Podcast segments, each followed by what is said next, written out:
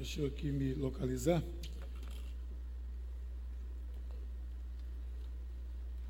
Boa noite, pessoal. Boa noite. Deus abençoe essa noite de hoje e com certeza nós vamos ter aqui salvação. Nós vamos ter aqui hoje palavra de Deus. Nós vamos ter aqui hoje tudo aquilo que quem veio aqui buscar há de encontrar. Tudo, sem qualquer exceção. O que você veio aqui em busca hoje, ninguém veio aqui sem propósito, todos vieram aqui com um propósito e Deus não vai deixar você sair daqui sem que esse propósito seja cumprido. Também nós vamos orar nesse momento agora. Senhor, muito obrigado pela tua presença, pelo teu amor, pela tua graça na nossa vida, na vida da tua igreja. Que essa palavra fale ao nosso coração hoje e cada vez mais transmita para o nosso coração, para o nosso ser, para as nossas atitudes, no nome de Jesus. Amém. Pois bem, gente, nesse mês de maio nós estamos ministrando aqui na igreja sobre família. Sempre, todo ano, nós temos uma série sobre família e escolhemos esse mês de maio para ser esse ano. Estamos falando sobre o desafio de ser família. E aí, essa, essa, esse desafio vai para todas as faixas etárias, porque todas as faixas etárias fazem parte de uma família, dentro de uma perspectiva diferente. Eu sou filho, eu sou pai, eu sou mãe, eu sou sogro, sou sogra, eh, que também é família, você pode não acreditar, mas é parte da família. Você não adianta você negar, mas a sua sogra é a sua família. Então, mas há uma coisa, nesse tempo de hoje, é muito importante que a gente levante esses assuntos, né, por outro motivo que a gente levanta, é porque há uma campanha, eu diria, quase que institucionalizada, formalizada. Há uma campanha que procura é, desestruturar a família em diferentes níveis da sociedade. Você vê isso na ideologia de alguns partidos políticos, por exemplo, você vê nos grupos mais diversos essa ideologia que procura combater o formato tradicional, o formato é, bíblico, o formato da moral que nós conhecemos, de toda a herança judaico-cristã de todos os tempos, na, o formato de uma família, vem sendo quase que é, é, bombardeado nos dias de hoje. E nós estamos aqui, como sempre, para sermos aqueles que vão na contramão da história. Nós estamos aqui como cristãos para dizer: não, os nossos valores não são esses, os nossos valores são esses que a palavra de Deus nos coloca e nos orienta. Mas nós sabemos, veja isso, quantas coisas estão acontecendo. Eu fiquei impressionado um dia desse assistindo um programa de televisão, tarde já, estava ali descansando e estava passando, e de repente anunciou-se: temos hoje uma coisa excepcional aqui. Veio uma visitante, algo excepcional. E falou-se tanto, aquela expectativa. O que era aquela coisa excepcional que iria chegar ali? Faça ideia do que era. Era uma moça, uma jovem, que decidiu se casar virgem. Era um programa de jovens, e ela decidiu se casar virgem. Era uma cristã,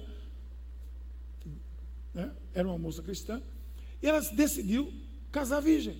E ela virou a grande atração do programa. Eu acho que o Ibope começou a subir, eles no cálculo lá foram vendo, está subindo, vai falando mais. Porque quando ela apareceu, aplaudiu-se aquela moça quase que numa passarela, e ela entrou ali como se fosse uma coisa estranha, uma coisa totalmente inaceitável. E a entrevista com ela era: Mas como é a sua vida?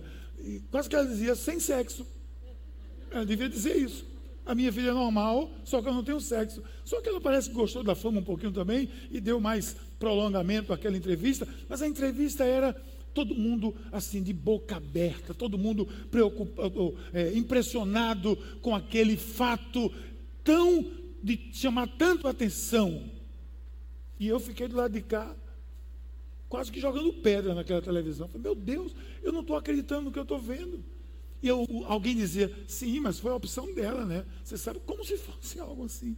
Então é isso, gente, que eu estou dizendo. Nós vamos numa contramão porque nós vamos com valores que a sociedade, que esse mundo de hoje não aceita de nós, não aceita a, a, a, o que a palavra de Deus diz, o que a Bíblia diz, os conselhos que são dados, a palavra que é dada, o que é melhor para um jovem, para uma jovem, para um casamento, as ministrações que nós fazemos, não aceita.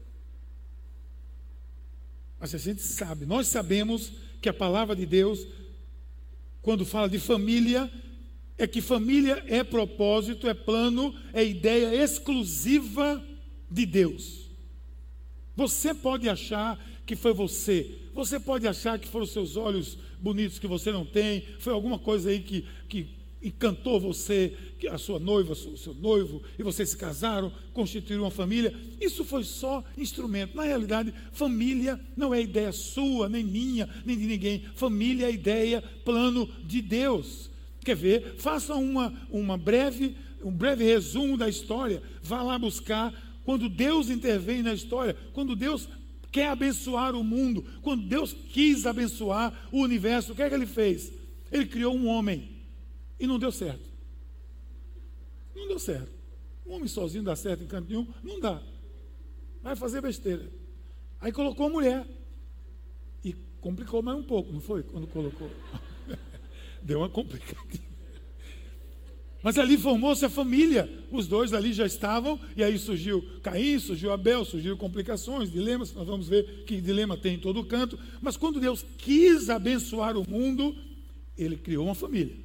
Depois você vai ver na história bíblica, apenas trazendo a história bíblica, você vai ver a história de Noé. Foi uma família que abençoou o mundo. Na história de Jacó, que vimos a semana passada, foi uma família que abençoou o mundo. Na história de Davi, que apesar dos seus dilemas, foi uma família que abençoou o mundo. Na história de José e Maria, que era uma família que trouxe Jesus, que é o Salvador e que nos deu a salvação eterna. Foi uma família. Tudo que Deus colocou no mundo, colocou através de uma família, porque quando Deus decidiu constituir um povo para abençoar a humanidade, tudo foi através de uma família. Na mente de Deus, família está aqui para ser veículo de bênção. Família está aqui para ser veículo de bênção. Mas você está dizendo que todas elas são? Não, claro que não. Claro que não. Mas nós falamos de princípios e propósitos. O propósito de Deus é que a família seja abençoadora, que ela venha para abençoar as pessoas, para abençoar o mundo. Então vamos deixar logo claro aqui de antemão, antes de qualquer coisa. Ninguém é abençoado por Deus para si mesmo. A direção da bênção de Deus nunca é nesse sentido e se encerra aqui ela é nesse sentido e se espalha por aqui. Então, quando você é abençoado, quando você é abençoada, quando a sua família é abençoada, não interessa mesmo como pessoa, saiba que você está no caminho de ser uma bênção. Foi o que ele disse para Abraão: ser tu uma bênção. O nosso exemplo é a família de Abraão. Farei de você um grande povo, o abençoarei, tornarei famoso o seu nome e você será uma bênção. Ok. A família de Abraão foi muito abençoada em todas as áreas. E veja o que resultou: resultou bênção para o mundo. Aí eu pergunto: você gostaria? Você gostaria que a sua família fosse lembrada não apenas como uma família abençoada, Alguém que lembrasse, quando lembrasse da sua família, dissesse: Olha, é, jaz ali Fulano e Cicrana, que geraram Cicrano e Fulano e Fulaninho e Fulaninho, foram uma bênção. Esse, essa família era uma bênção. Eles eram tão bons, tão, tão, tão, tão felizes, era uma bênção. Você queria que parasse por aí? Eu não quero. Eu não quero. Tanto que a minha declaração pessoal de missão diz que a minha missão de vida é edificar uma família que seja um exemplo para o mundo e uma igreja que seja agente de transformação na sociedade. Essa é a minha declaração pessoal de propósito de missão na minha vida. A sua empresa não tem uma declaração de missão, tal. Eu tenho a minha pessoal e a minha é essa. Eu quero que exista família, que exista a minha família, que ela não seja vista apenas como uma família feliz, mas a família que pode transferir isso para gerar famílias felizes, gerar felicidade, gerar bênção, ser um instrumento de Deus para isso, instrumento de bênção no mundo. Se você quer isso, você está no lugar certo hoje, na hora certa, aqui na paz. Você veio para o lugar certo. Se você quer que a sua família seja esse instrumento, esse tubo, esse, essa canalização, esse veículo de bênção que leve bênção para o mundo, muito bem, bem-vindo ao culto de hoje. Vamos ver a, a, a história de Abraão, resumida. Abraão e Sara, lá pelas terras longínquas. E Deus chama Abraão, tem uma conversa com ele, e ele, claro, vai convencer Sara, e aí deve ter sido um diálogo bastante tenso. Ele diz: Sara, Deus está me chamando para sair daqui dessa terra. Nós vamos para uma terra. E Sara se animou. Mulher gosta de viajar, não gosta, não. Sara se animou. Sara disse: vamos, vamos lá. Para onde é? Aí Abraão diz: Não sei. Ele só disse que a gente pegasse, fizesse as malas, trouxa tudo, pegasse os bois, os bodes, os bezerros, os meninos que tiver por aí, os primos, os cunhados, pregue todo mundo e vamos embora. Para onde, meu filho? Não, a gente não sabe, eu não sei ainda. Sara pode ter dito que Deus é esse, que te chama para um lugar e não diz para onde você vai. Que história é essa? Mas aí, submissa, ela foi.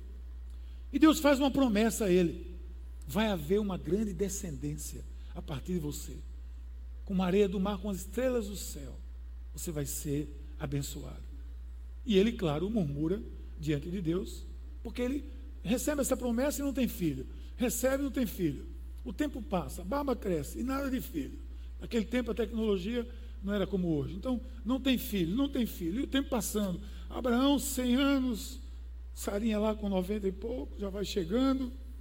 E ele fica triste. E Sara fica triste também porque que sabia que ele queria um filho. E Deus continua prometendo que vai dar uma descendência a ele. Aí Sara vai com uma proposta para ele. A proposta complicou a vida da humanidade. Essa proposta complicou a vida da humanidade. Aí Sara diz: Olha, já que você não pode ter filho comigo, o problema é meu, então tome uma das nossas servas egípcias e você vai ter um filho com ela. Abraão provavelmente já estava doido para fazer isso mesmo, então ele aceitou a proposta. E foi lá. E teve Ismael. Pegou H, teve um filho, e aí teve problemas. Porque começou a gerar ciúme, porque nesse intervalo, Deus disse: não era esse plano, não, filho. Você não ouviu o que eu, qual era o meu plano para você. Não era você ter feito isso. Eu vou lhe dar um filho. Ele falou, Senhor, acho que o senhor não está entendendo. Sara, Sarinha está aí já com 90 e poucos. Não vai rolar, esse filho não vai aparecer. Eles devem ter sorrido, né? Porque Abraão deve ter ido lá na tenda. Naquele tempo as tendas eram de acústica, que ela não ouvia o que eu estava falando na outra sala. Ele foi lá e disse, Sara, Deus está aí na, na sala dizendo que nós vamos ter um filho. Aí deve ter sido uma piada, eles riram e tal. E Deus disse: vá lá para fora e olhe para o céu. Assim vai ser a sua descendência. Ele saia. Quem em hebraico não é problema dizer saia para fora. Ele saia para fora e olhe para o céu. Procure contar as estrelas. Essa vai ser a sua descendência. A coisa acontece. Vem Isaac. Começa o ciúme. E daí vem um problema. Ismael tem que ser dispensado junto com H, porque as famílias não iam se bater. Quando a gente não ouve a Deus, começa o problema logo daí. Sabe quem é Ismael? Ismael é de onde surgiu a descendência dos palestinos hoje. Eles são primos até hoje. Ismael são os, de onde vem a linha dos palestinos, que brigam até hoje. Não ouviram Deus, tomaram decisões próprias. Aconteceu isso. Então começam os dilemas. Toda família tem dilema. Até a família de Abraão, grande abençoador, tem dilemas. E um dos dilemas que a família tem, que nós temos na família, que acontecem, desafios, dilemas, a gente tem que superar isso, tem que vencer isso. Mas um dos grandes desafios é o dilema da ansiedade na vida da família. Para que ela venha a ser uma bênção, ela tem que superar o dilema da ansiedade. Ansiedade é definido como um mal que você não conhece, que você não sabe. A ansiedade é você preocupado, é você em, em às vezes deprimido por algo que você não sabe o que é. Algo que você não tem noção exatamente. Você tem um medo do futuro, mas não sabe de que você tem medo exatamente. Gera uma impaciência e a ansiedade pode deter a nossa vida de ser abençoada, de sermos abençoadores, abençoados e abençoadores. A ansiedade pode quebrar isso. E vocês viram o que aconteceram, o que aconteceu.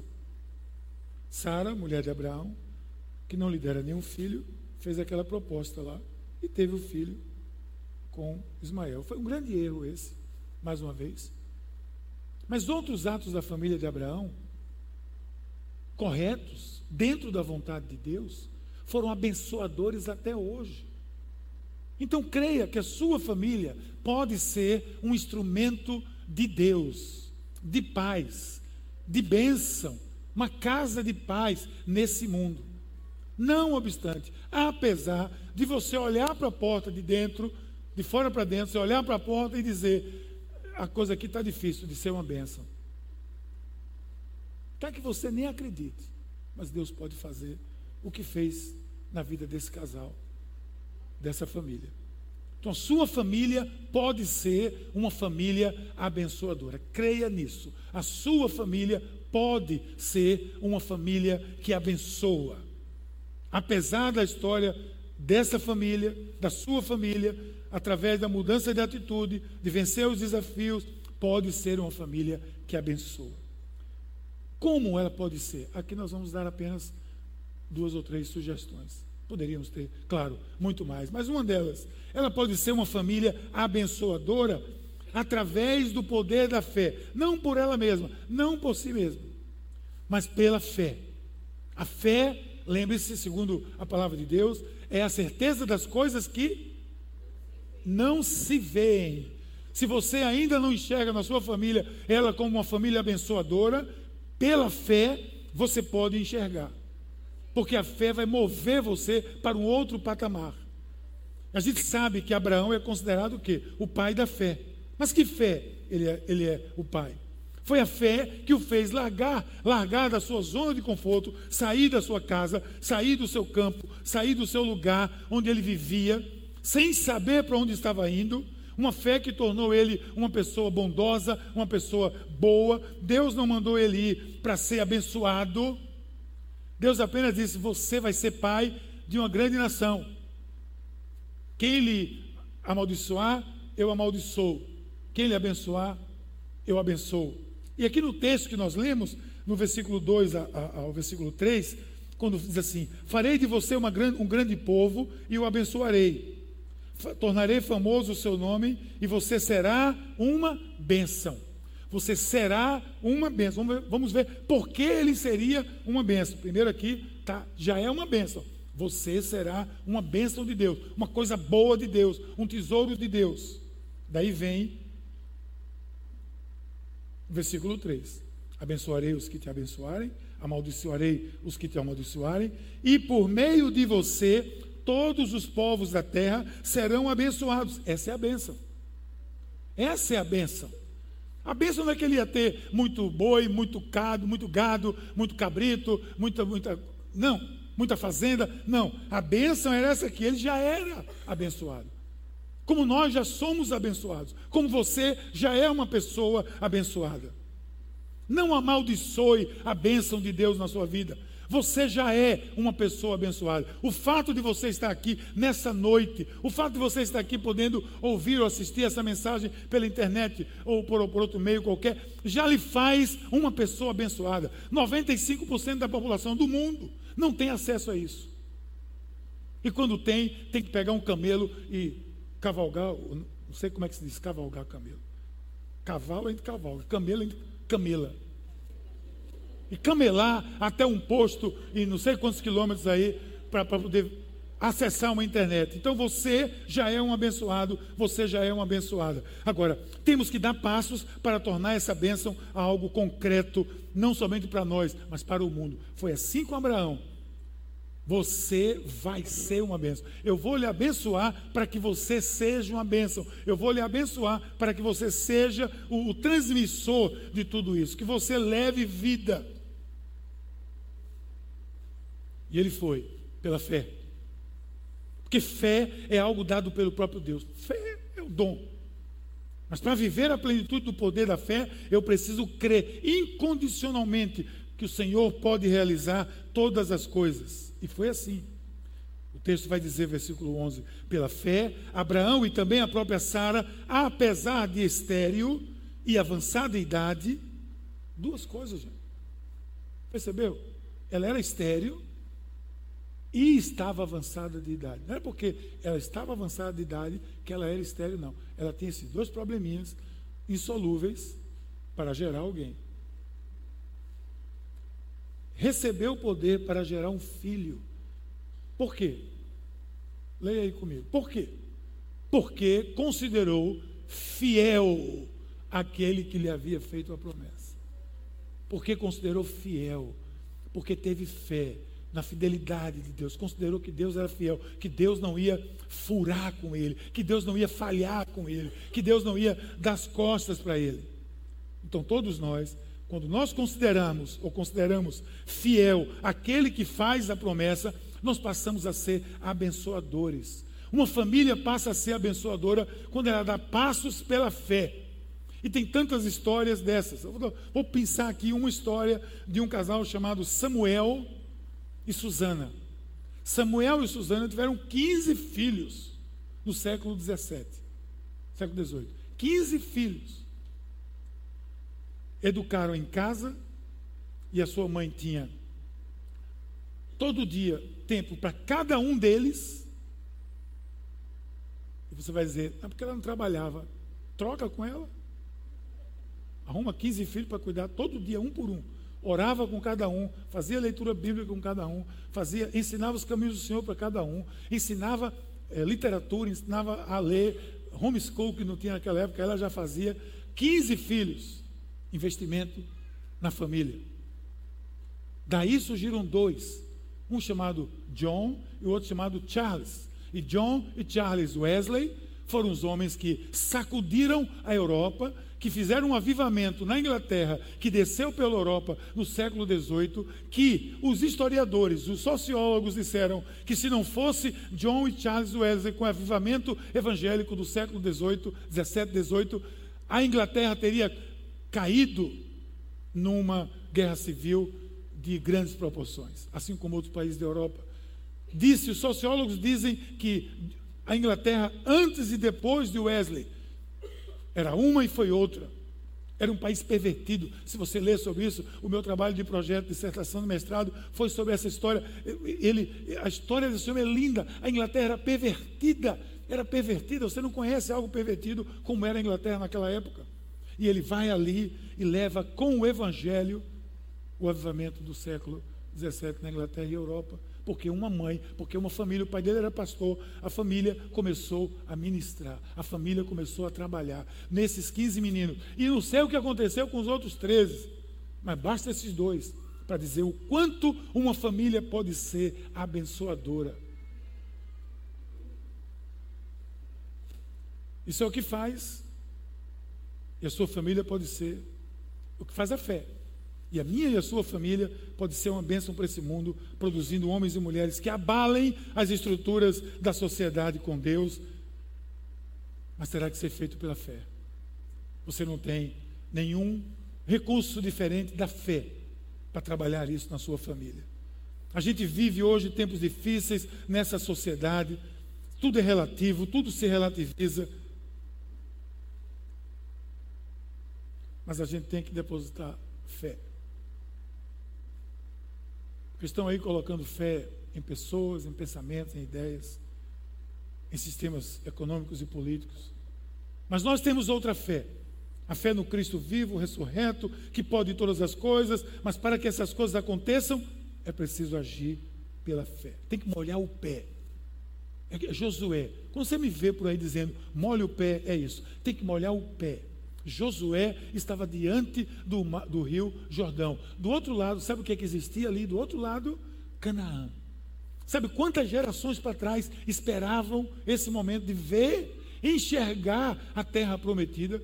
400 anos, 300 somente no deserto, no, no Egito de, de, de escravidão. Eles estavam vendo com seus olhos a terra prometida. Mas para que eles precisavam de fé? Se eles já estavam vendo com seus olhos. Mas a fé era para o rio, porque o rio tinha que se abrir. E o Senhor disse: quando a planta dos pés dos sacerdotes tocarem as águas, as águas, as águas elas vão se abrir de um lado ao outro. E o que foi preciso? Molhar o pé, porque a planta do pé tinha que tocar.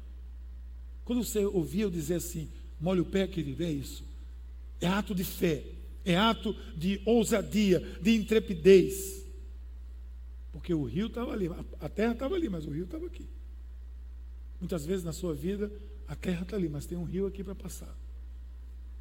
E você tem que molhar o pé, você tem que ousar, tem que agir pela fé. Na família não é diferente. Quer que a sua família seja instrumento de bênção para esse mundo? Fortaleça-se pela fé. Traga a, a, a fé para dentro da sua família. Abraão e Sara, considerados os, os, os pais da fé, porque tiveram eles, eles, perceberam a fidelidade de Deus, foram abençoadores de todo o mundo através do poder da fé. E o que é que ele fez? Ouviu, partiu. Molhe os pés, haja pela fé na sua família. E a sua fé começa com os seus joelhos. Porque para você orar, você tem que ter fé, não é verdade? Senão o barulho do trem, o barulho do ônibus, o barulho do BTV já vai tirar você da, do joelho. Você tem que ter fé. Se ajoelha, coloca diante de Deus, ora, intercede. Coloca a sua família. Você ora para a sua família todo dia. Você nomeia a sua família. Eu todo dia oro, porque Deus me deu uma maravilhosa esposa. Oro. E é isso mesmo. Eu oro todo dia pelos meus filhos, nominalmente, porque eu quero deles, o que, eu vejo que Deus é, precisa, que Ele precisa fazer na vida desses meninos, e eu oro todo dia, todo dia, e oro a mesma coisa todo dia, muitas vezes. Você está vendo que isso vai se concretizar? Pela fé eu estou. Pela fé. Molhe o pé. Também você precisa, para ser uma família abençoadora, não só a fé, mas você tem que obedecer. É como consequência da obediência. A família vai ser abençoadora como consequência da obediência. Veja, Abraão, pela fé, a família dele foi abençoadora. Mas a fé gerou obediência. A obediência é uma consequência de uma vida de fé, claro. Ninguém obedece de fato a Deus sem antes ter fé nesse Deus. Isso certamente é um instrumento de bênção para quem obedece. Mas além disso, para quem vai ser alvo dessa obediência. É para mim bênção? É. Mas para quem vai ser alvo, o que é que a minha obediência pode gerar na sua vida? O que é que a minha obediência pode gerar nessa igreja? O que é que a minha obediência pode gerar no meu ministério, na minha família? Porque se a bênção parar em minha família ou em mim, ela estagnou. Isso não é plano de Deus. Quer ver? Você se alimenta para ficar forte, ok? Bem. E para estar forte, é. Para poder trabalhar, é. E para que trabalhar? Para poder ter o que eu quero ter. Ótimo. Para se encher de privilégios, novamente. Se parar aí, o círculo volta. E você continua trabalhando para ter, para comprar, para ter, para se dar bem. Aí volta. E você está feliz com esse círculo? Não esteja. Porque esse círculo não está abençoando ninguém. Só você. E o Senhor disse para Abraão: Você vai ser uma bênção, porque você vai ser uma bênção para o mundo todo. Esse círculo não pode ser círculo vicioso. Eu estudei teologia para aprender. Foi, foi. eu estudei teologia para saber, foi Deus me livre. Se parasse aí. Deus me livre. Que teologia não salva ninguém. Porque teologia não leva ninguém para canto nenhum se não for aplicada à vida. Eu quero é transferir. Não é verdade? A gente canta lá no seminário, né? eu quero é transferir. Eu quero é transferir. O que eu recebi, o que eu recebo, o que essa igreja recebe, ela tem que querer transferir. O que a sua família recebe, ela precisa transferir, senão vai parar nela. E vai ter aquele quadro bonito um dia dizendo: Olha o que essa família fez, ela foi tão feliz. E aí? E depois disso?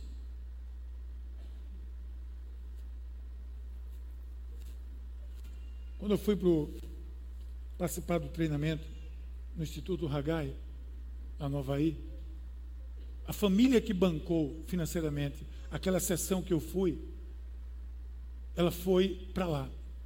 Foi os pais, os filhos, as noras e genros e os netos. Eles eram razoavelmente abastados.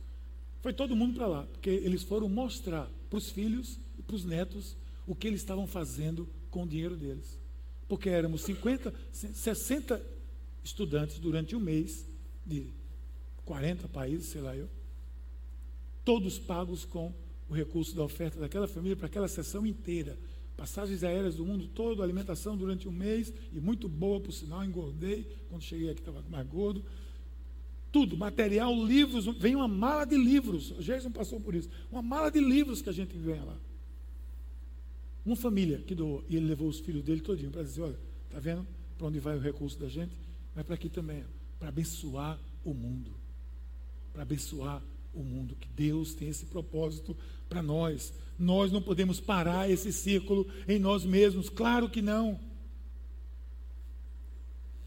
Deus orienta, mostra o caminho, adverte. Você vai sempre ter a opção da escolha, obedecer ou não. Sempre será fruto da sua decisão. Mas quem anda com Deus não pode ser apenas ser alvo da bênção, tem que espalhar a bênção. Rancho Capristano foi onde eu estive agora essa semana. Gente, eu, se eu for contar as famílias que têm abençoado a minha vida e de tabela abençoado a vida de vocês, mais uma agora, nessa semana. Nós fomos para um lugar no sul da Califórnia, que no céu diz que as ruas vão ser diamantes. Lá é quase assim de tanto dinheiro que tem naquele lugar lá. Na crise de 98, 2008, né? Tem esse rancho, que é uma fazenda. Um lugar lindo, naquela arquitetura é, espanhola, mais do México, ali perto do México. Um lugar fantástico. Centro de retiro, que era de uma, de uma comunidade. E na crise eles venderam por 3 milhões de dólares para um alguns, dois empresários, acho que eram dois empresários, que eram membros da igreja de Sedlobeck. E logo a crise foi passando, e de uma hora para outra aquele negócio pulou de 13, de 3 mil dólares para quase 20 mil milhões de dólares. De 13 milhões, de 3 passou para 20 assim, o preço subiu. Que é um lugar lindo, realmente é um lugar muito especial. Aí os empresários eram da igreja, os que compraram aquele, dois empresários. Daí eles procuraram o pastor Rick Warren, Falei, pastor, pô, bem, a gente comprou esse negócio aqui, 2008, e a gente não está achando que a gente vai fazer negócio com isso, a gente quer vender para a igreja. E o pastor disse, ah, meu querido, mas a igreja está investindo em tanta coisa, missões no mundo todo, a gente não vai colocar dinheiro em propriedade agora, de jeito nenhum. Não, pastor, peraí, você não está entendendo. Deixa a gente terminar de falar. É porque as nossas famílias decidiram que nós queremos vender para a igreja pelo valor de um dólar para poder registrar lá o valor da venda. Aí venderam simbolicamente por um dólar, deram para a igreja. Hoje lá é um centro de retiro, já tem uma igreja plantada com 500 pessoas nesse lugar frequentando, com centro de juventude, com tudo num lugar lindo na beira da, da, da, da BR, lá na BR, né? O S, número 5, da BR5 lá. Lugar fantástico, uma família, duas famílias abençoaram. Quantas famílias estão sendo abençoadas por conta daquela decisão ali? Quando Deus disse a Abraão: sai da tua terra, do meio dos teus parentes, a decisão competia a quem? Abraão. E ele escolheu o quê? Obedecer. Obedeça. Assim partiu Abraão, como o Senhor lhe tinha dito, e foi logo com ele, e era Abraão da idade de 75 anos, quando saiu de Arã. Obediência foi o que faltou a quem? A Adão e Eva. Faltou obediência. O que é que deu? Quando eu era criança, eu dizia: eu preciso estudar por causa de Adão e Eva. Eu me lembro que eu pensava isso. Eu amaldiçoava tanto Adão e Eva. Quando eu estava na escola, só por causa de Adão e Eva, eu tenho que estudar. Maldição para a geração foi consequência. Mas a obediência salvou o mundo pela obediência de Noé. Bênção para gerações. José e Maria, salvação. Então, gente, sejamos famílias abençoadoras. Decidamos dizer sim em acolher pessoas, em ajudar as missões, colaborar com a obra de Deus. Avançar nesse mundo. Muito para fazer.